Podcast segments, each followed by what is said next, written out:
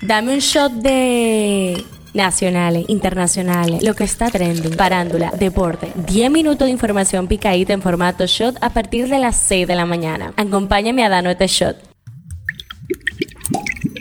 Buen día, feliz mitimiti de la semana, miércoles 26 de julio. Soy Gabriela de la y esto es el Shot Diario. El tema que está caliente aquí. El Colegio Médico Dominicano, junto a sociedades médicas especializadas, anunció este martes un paro laboral de 12 horas en todos los hospitales de la red pública y clínicas privadas. El tema que está caliente allá. El ministro chino de Exteriores King Gang, que llevaba fuera de la escena pública un mes, fue destituido hoy y relevado por su antecesor en el cargo Wang Yi. Eso es lo que está trending. Las juezas del segundo tribunal colegiado del Distrito Nacional establecieron un calendario para conocer el juicio de fondo seguido a Alexis Medina Sánchez y los demás implicados en el caso Antipulpo. El presidente Luis Abinader expresó que no le gusta el modelo de la reelección continua ya que considera que lo mejor es la reelección después de varios periodos. De igual manera, manifestó que los números están ahí y que todo el mundo sabe cómo están las encuestas. Rosalía y Raúl Alejandro pusieron fin a su relación amorosa luego de tres años juntos. Al anunciar el cambio de Twitter el fin de semana, su dueño Elon Musk y su flamante directora ejecutiva Linda Yacarino afirmaron que la red social se orientará ahora hacia el comercio, la banca y los pagos en línea.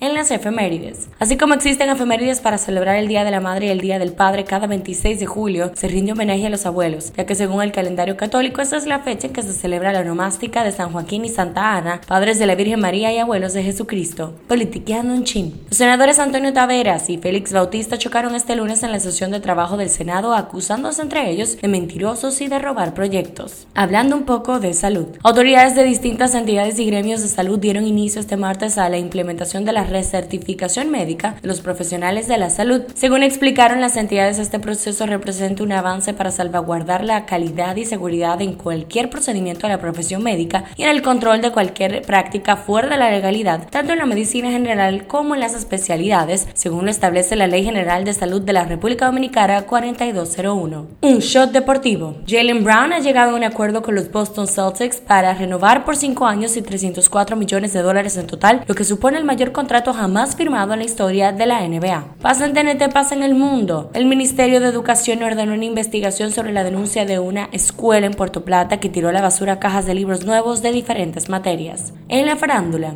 el productor musical Samuel Diloné Castillo, conocido como DJ Sammy, reveló este lunes que está siendo amenazado y responsabilizó al cantante urbano Dalis Pérez Vicioso, secreto del famoso biberón, de lo que puede ocurrirle a él y a su familia. ¿Sabías que? Cristian Pinales, medallista de oro en la categoría de los 80 kilos en los Juegos Centroamericanos y el del Caribe San Salvador 2023, apenas recibe 5 mil pesos como gratificación del programa de apoyo al alto rendimiento deportivo de nuevos valores e inmortales. Este show llega a ustedes gracias a Harina Mazorca. Esto ha sido todo por el día de hoy. Recuerden seguirnos en nuestras redes arroba Media para más actualizaciones durante el día. Nos vemos cuando nos escuchemos.